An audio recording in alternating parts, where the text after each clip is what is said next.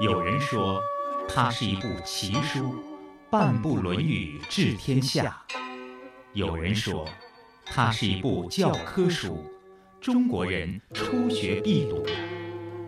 这部流传两千多年、记载着孔子谆谆教诲的书，都讲了什么？又能给生活在现代社会中的人们带来怎样的人生启示呢？让我们一起品读《论语》。听众朋友，欢迎您收听山东经济广播的节目《品读论语》，我是主持人溪水。在近一年的时光当中，子贡、子路、颜回、冉求、子张、子游、闵子骞等孔子的诸多弟子，陪伴我们度过了一个又一个的周末时光。在近期的节目当中，就让我们对以往所讲过的内容做一个总结。如何总结呢？四十多期节目内容丰富庞杂，我们就按照一条主线来梳理，这就是为人做事成功的秘密。搞好人际关系，那怎样才能搞好人际关系呢？这个内容我们在以往的节目当中都有所渗透。论语研究专家、山东财经大学王卫教授又进行了进一步的归纳总结。从今天开始，就让我们慢慢来告诉你。王卫，山东财经大学教授、硕士研究生导师。多年致力于《论语》的研究和传播工作，著有《身边的论语》《四言论语》《论语人物类编》等书。人际关系对做事成功是起着极大作用的。那么，怎么才能搞好人际关系呢？那么，在以往的节目当中，其实我们也星星点点的讲到了。那么，今天你给大家总结一下好吗？就是关于人际关系处理呢，我觉得有两个方面。第一个方面就是从自身做起，二一个方面呢，就是掌握一整套的处理人际关系的一些原则和方式。只有这两个方面结合起来，人际关系才能够处好。也就是说，人际关系的前提是什么？处好的前提不是说为人际关系的处好而处好。那么，人际关系的处好的前提呢，就是先自己修身。那么，把自己修身好了，再掌握一套。处理人际关系的一些原则，这样人际关系呢就能处得更好。那么这期节目呢，我想我们就谈谈孔老夫子就是在《论语》当中他所谈到的关于自我修养和修身方面的一些内容。关于修身和人际关系的处理呢，我做过一首叫《修志歌》。这个《修志歌》呢，大概有二十个字啊，我愿意把这个二十个字呢和听众朋友们进行分享。这二十个字啊是这么写的。啊，首先呢，就叫做学思行改约，啊，这是前五个字。这个呢，这是修身的五个字：学习、思考、啊，反省、改过和约束。这是学思行改约。修身修好了以后呢，那么处理人际关系呢，还有一个五个字的原则，叫仁术。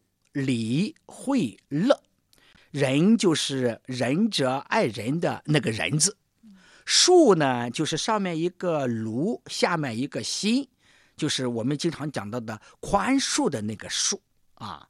礼呢就是仁义礼智信当中的那个礼啊，就是礼义呀、礼貌啊啊等等礼物啊，就那个礼字。呃，惠呢就是恩惠的惠，实惠的惠。乐就很简单了，高兴，哎，快乐的那个乐，这是十个字：学思行改约，仁术礼惠乐。这是作为修身和处理人际关系的十个最重要的原则。那么下面还有五个字，就是孝悌忠信义，夫妇阴阳和。那么这是处理人际关系的一些具体的原则啊，比如说人际关系当中，在父子关系当中，大概是父慈二子孝啊，就强调一个孝字啊。那么在这个兄弟关系当中，强调一个悌呀，啊，就是悌字。那么在上下级关系当中，我们经常讲到的是忠字啊，这就强调一个忠字。那么在朋友关系当中呢，我们经常讲啊，就是对朋友啊，那么要讲信。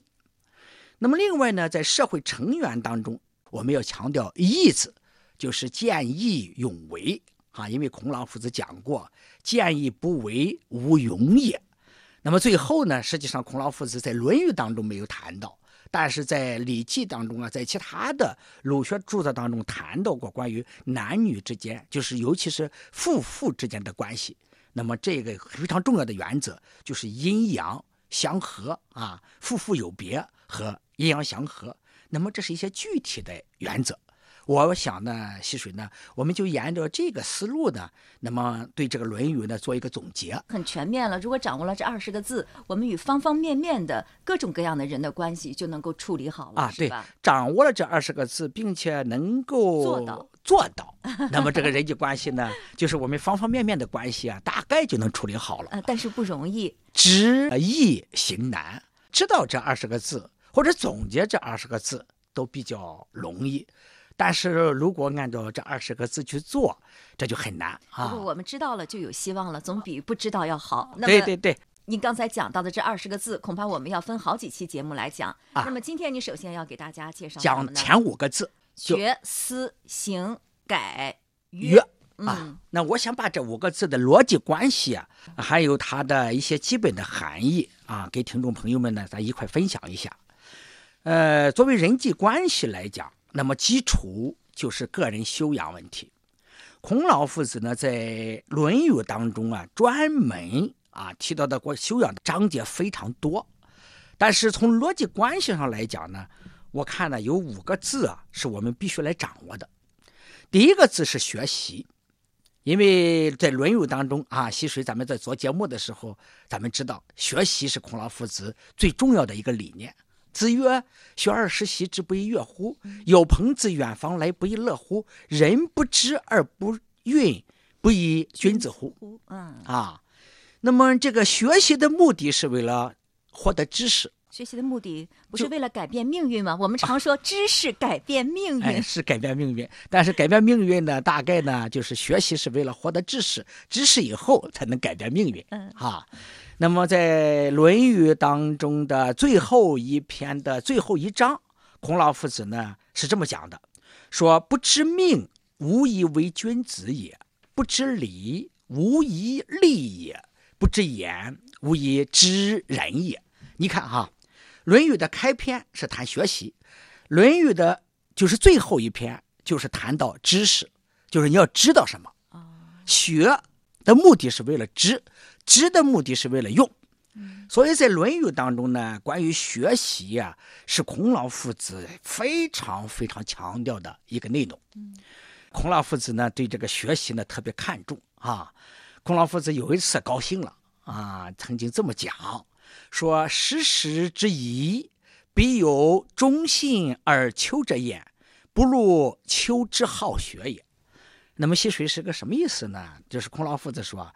你在一个十个人、十户人家的小村子里，你找到忠信的人啊，你容易找到；但是你找到像我这么一个刻苦学习的人，那你基本找不到。这就是孔老夫子对他自己呀的评价当中，他的最可贵的品质是什么？是学习。所以圣人无常师，孔老夫子拜了很多很多人去去学习。啊，比如说孔老夫子拜老子啊，啊，拜长虹啊，还有其他的人呢，去学习各种各样的知识。所以孔老夫子呢，通过这个学习，才掌握了一个非常重要的这种啊文化啊，并且是成了一个文化的集大成者。嗯，你看，你刚才也讲，孔子特别喜欢学习，学习呢又很重要。呃，但是好像我们生活当中，尤其是学生哈，不爱学习的人特别多。同时，我感到他孔子学习的不仅仅是书本上的知识，他学的内容是很丰富的，而且他学的东西是自己感兴趣的。其实平常我有的时候和我女儿来对话的时候，我说：“你看我还挺好学吧，一大早起来就学习。”她非常的不屑一顾。你知道她说什么呢？你学的是你感兴趣的，我要是学我感兴趣的，我也会很努力啊。嗯，你说这个学习有这么多好处，有些人也喜欢学习，但是对于很多人来说呢，又不喜欢学习，这是怎么回事呢？呃，西水，你谈到这个问题是个非常普遍的现象，就是孔老夫子那么些弟子，有三千弟子，有七十二贤者，就是孔老夫子这么些学生当中，孔老夫子只认为一个人是好学习的，就是颜回。这个哀公就问，说是老夫子，你这些学生当中谁最爱学习呀？孔老夫子说，有颜回者好学，啊，不迁怒，不贰过。不幸早日死矣，今夜则无未闻好学者也。那么就说，在孔老夫子有三千学生的这么一个庞大的群体当中，孔老夫子认为只有一个人喜欢学习，就是颜回。所以你谈的那个现象，的的确是个很普遍的现象。对，但是孔子，你看，你刚才也讲到了，时事之意必有忠信如某者焉，如丘者焉。有些人说，在这个地方应该避讳念某。嗯，不，他自己称不念某，自己他自称必须念丘，哦，自己必须称自己的名，不能称自己的字。他读的时候呢，比如中信如丘者焉，因为这前面有子曰两个字。嗯，他有些人很讲究，读的时候说，哎，咱们对丘嗯不能读啊，咱避讳吧，某者焉。其实这是不对的。哦，这地方还是应该如丘者哎，丘者焉。因为这是孔老夫子自称的话，你必须原原本本的读出来。哦嗯，啊，但是不如丘之好学也。但是，像我这样好学的，你是找不到的，只有我一个。他只有怎么我一个他怎么就这么好学呢？他为什么能够感受到学习的乐趣呢？他的学之乐是什么呀？啊，好了，其实你谈到这个问题很有意思。那么中国历史上就那么一个人排名第一，哈哈，人家因为好学，所以能够承前启后，能够诗书礼义传，能够做春秋。如果不学习的话，诗他也看不懂，礼他也做不了，义传啊，那礼乐他都弄不了，他还做什么春秋？他是做中国历史上第一部编年体的史书，他做不了。这是因为他学习，他掌握了各方面的知识，所以他才成了中国文化的第一人。我这么认为，他就天生的喜欢学习，所以才成了圣人。当然，这种天生呢，我们说他的呃爱学习的这种这种情况呢，也是别的。实际上，他小的时候很艰苦。他说：“吾少业见，故多能避世。”那么就说我小的时候非常穷贱和贫贱，没有办法逼着我，我才学各种各样的知识。孔老夫子并不承认他是生而知之者，他承认他自己是学而知之者。正是因为学习，所以成为一个大的圣人。孔老夫子实际上是非常博学，别人可能不像孔老夫子这样对方方面面的事情都感兴趣，但是他有可能对某一方面感兴趣。比如说，有人就是对开车有感兴趣，是吧？有的人就是愿意学点儿画画。啊，学音乐，啊这也叫学。哎不管怎么样，其实我觉得他这里的学习应该指的是一个广义的学习，而不仅仅指的是学习书本的知识。那当然，学习来讲，就是向别人学习嘛。孔老夫子讲：“三人行，必有我师焉。择其善者而从之，其不善者而改之。”那么这个学习就是学习生命当中所遇到的有用的一切知识，并不是说某一相面的知识。因为孔子有一个著名的观点叫“君子不器”。君子不器的意思就是告诉他的弟子们，你要广泛的学习各种各样的知识。当然呢，溪水呢是这样哈、根据这个经济学的原理啊，因为毕竟我是个经济学教授哈、经济学的原理呢有两个重要的原理，一个是比绝对优势，一个是比较优势。那么实际上什么叫绝对优势呢？就是这个事情你一做，别人怎么做也赶不上你，那么这就叫绝对优势。那么什么叫比较优势呢？就是你两个事情做的都很好，但是可能这两个事情比较的时候啊，你有个事情做得更好啊。你比如说吸水吧，普通话讲得很好，英语也很好，但是在普通话和英语之间呢，忽然发现我的普通话要比英语就更好一点啊，所以呢，你就做了主持人了。其实就是说，这个学习的范围是很广的，所以我们常说要活到老学到老，然后你才能够不断的进步，才会能够应对各种局面，应对各种事情，你才能活得越来越有意思。因为总有未知的东西在前面等着我们，在学习的过程当中，我们会成长，也会感受到很多的乐趣。嗯，所以我们也常说，社会其实就是一所大学，在社会当中，我们也可以学习到很多的东西。所以学无止境，学习的内容是很广泛的。我们应该把这个学习的内容不要想象的那么狭窄，哎是吧？对，这就是《论语》当中啊，关于学习来讲呢，他提了一个非常广泛的一个学习的概念，像是《论语》当中呢提到学习的态度，学习的内容、学习的方法啊，你比方说学习的内容就是刚才你概括的，那么学各种各样的东西，比方说孔老夫子教学生教六艺，嗯啊，诗书啊，礼乐射礼乐射御嗯啊。那么孔老夫子他本身在这个学习当中就教很多很很多的东西，既教你文的东西，也教你武的东西。那么既教你丰富你的脑袋，也丰富你的体力啊。你像射和御啊，射箭驾车啊，射啊箭、武术、啊，你就是说呃御啊体育，就是体育运动，啊体育运动。那么实际上御呢就是赶马车啊，干啊嘛？或者赶牛车。哦但是这这是很重要的技艺啊！现在来讲，你开车不是也是你你也得去学啊啊！作为现在来讲，汽车有了，你不需要赶马车、赶牛车了，但是你驾驶汽车呀，还有的有钱的人驾驶飞机啊，你也得学习这些东西。其实你想想，这都是生存的一些本能啊嗯啊，射和御啊，算术啊，写字啊，呃，那么诗书啊，这都都都是要学习的。所以孔老夫子呢，就学习的内容啊。非常的丰富。那么另外呢，孔老夫子讲学习的方法很重要。孔老夫子在讲学习的方法的时候啊，第一个讲的就是“学而时习之，不亦说乎”。他讲的这一句话就非常重要，怀着愉快的心情，怀着快乐的心情去学习。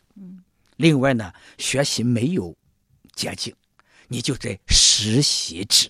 学了以后你得练，学了以后你得练，学了以后你得练。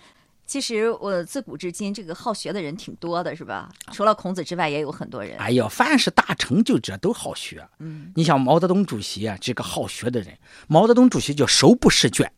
您如果能够看到他他的书房的话，那么他的书房里到处里都是书啊，也有各种各样的书，马列的书也有啊，中国的古典诗词也有啊，历史的书也有啊，那么当然还有各种呃文件各个东西。这毛泽东主席他的特点就是手不释卷，那么他就是愿意学习啊。我看到一张照片啊，毛主席那个硕大无比的双人床上，靠里边的那一部分都是摆着各种各样的书。我也看到毛泽东主席接见尼克松那张照片。那么当时是周恩来总理陪着尼克松去见毛主席，你看毛主席的书房里都是书。这毛主席这个人呢是好学，特别特别的这个有很多很多的这个好学的一些故事。嗯不学习溪水是成不了某一个方面的专家的。有些人他说：“哎呀，你看我刚看了书就忘了。”我觉得毛主席好学，而且他脑子还特别好使，学过的东西还都能记住哈。这毛主席的脑子好使，肯定是好使，哈哈。一般人就不要和毛主席去比了。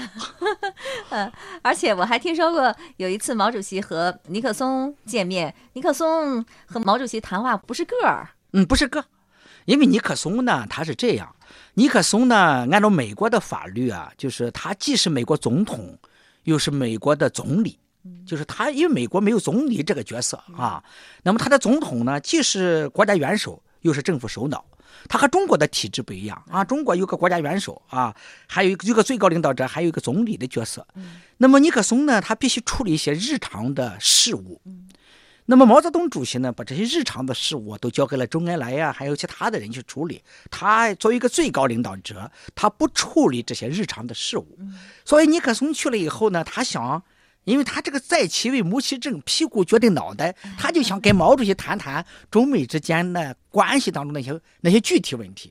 但是毛主席对谈这些具体问题不感兴趣。毛主席当时一句有名的话：“那么这些中美之间的这些事情呢，让周恩来去谈，就是你去和周恩来去谈这些啊具体的一些事物。今天咱们就谈谈哲学问题。”毛主席就从东方哲学谈到了印度哲学，又从印度哲学谈到了西方哲学。毛主席谈性很浓啊，谈完了以后，尼克松就懵了，因为尼克松呢的的确确在这些方面不是毛泽东对手。首先，东方哲学他不懂，印度哲学他不懂，西方哲学他也懂得少，他也没办法，他是个政客，所以从毛主席那出来以后啊，他有点傻眼。我觉得毛主席太潇洒了 啊一般的客人来了，你得研究一下客人他的兴趣爱好，你不能那让他那那尴尬呀。那那那那那不一样哈，毛那不主席是毛主席的作风。那不是毛主席的作风。嘿，毛主席要见尼克松，事先是没有安排的。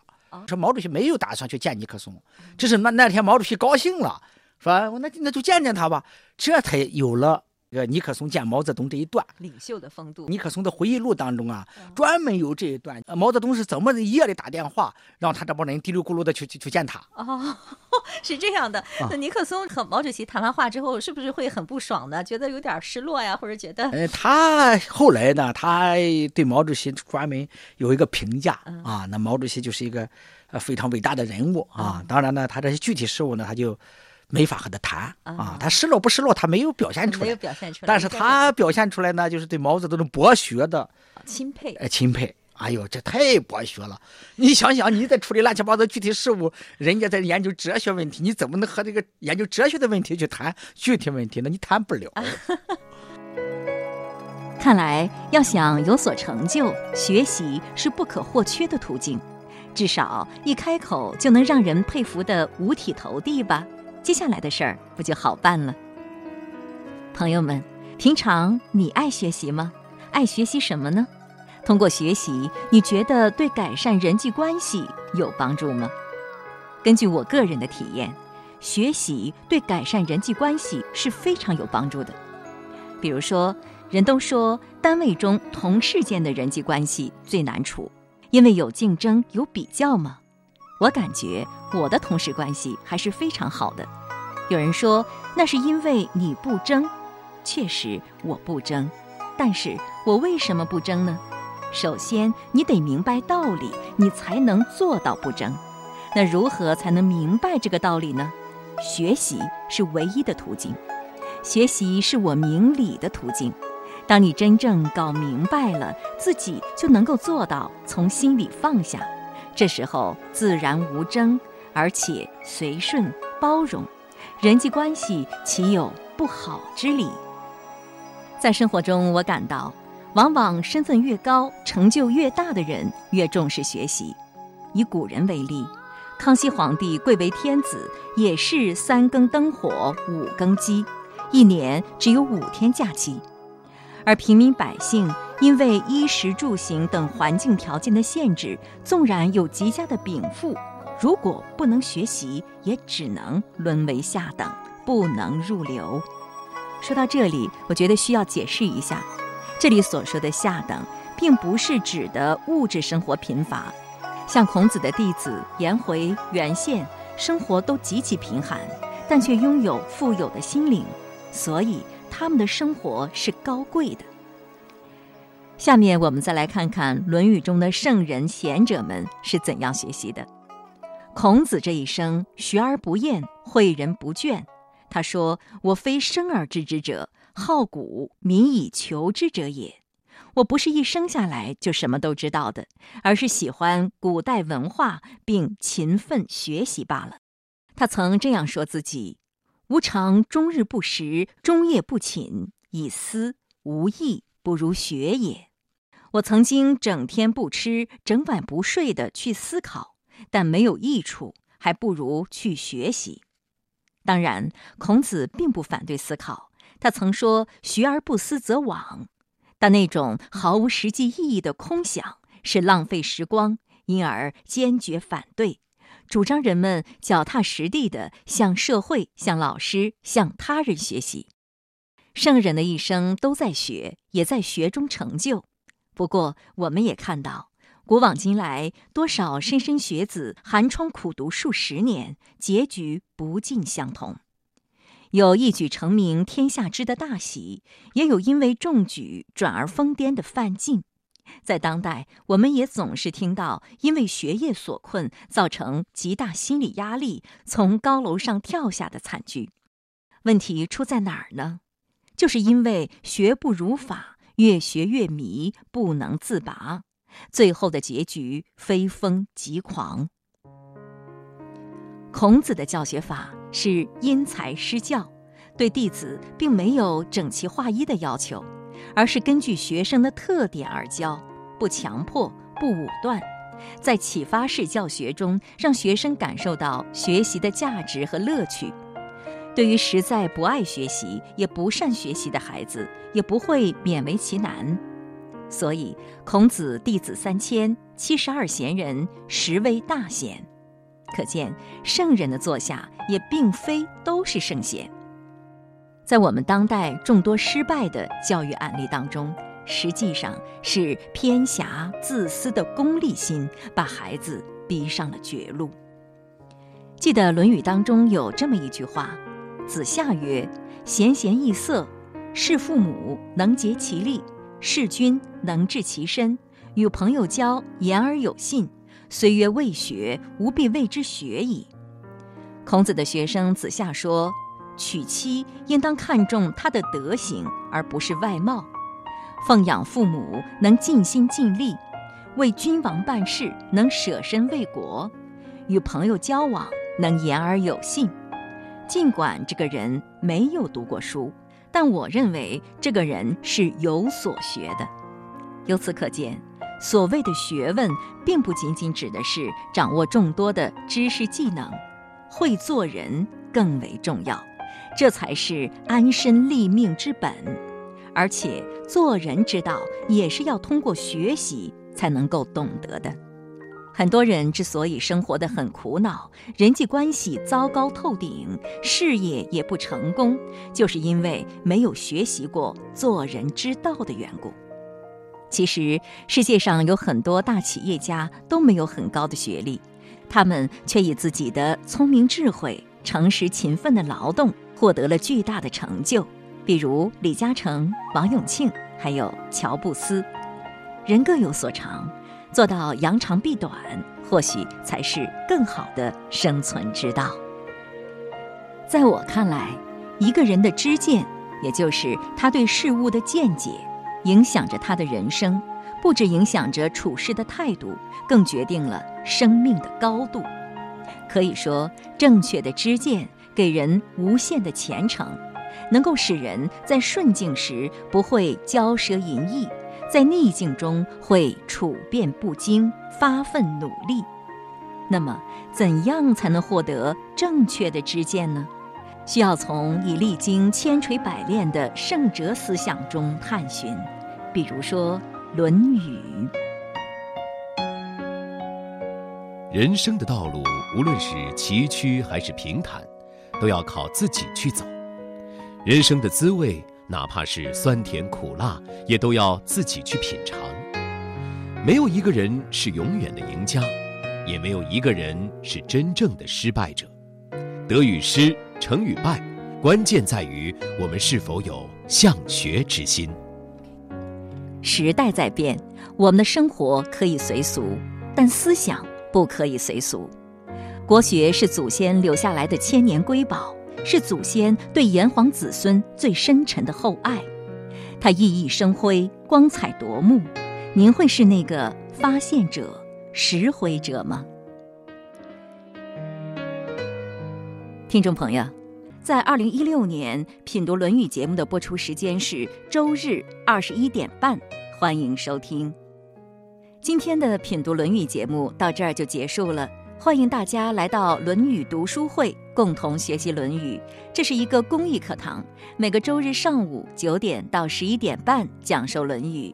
课程地点在济南工程职业技术学院和平校区和平路六号，在和平路东头路南。品读《论语》节目已经上载山东经济广播手机客户端和荔枝 FM 网站，欢迎查找收听。下期节目再会。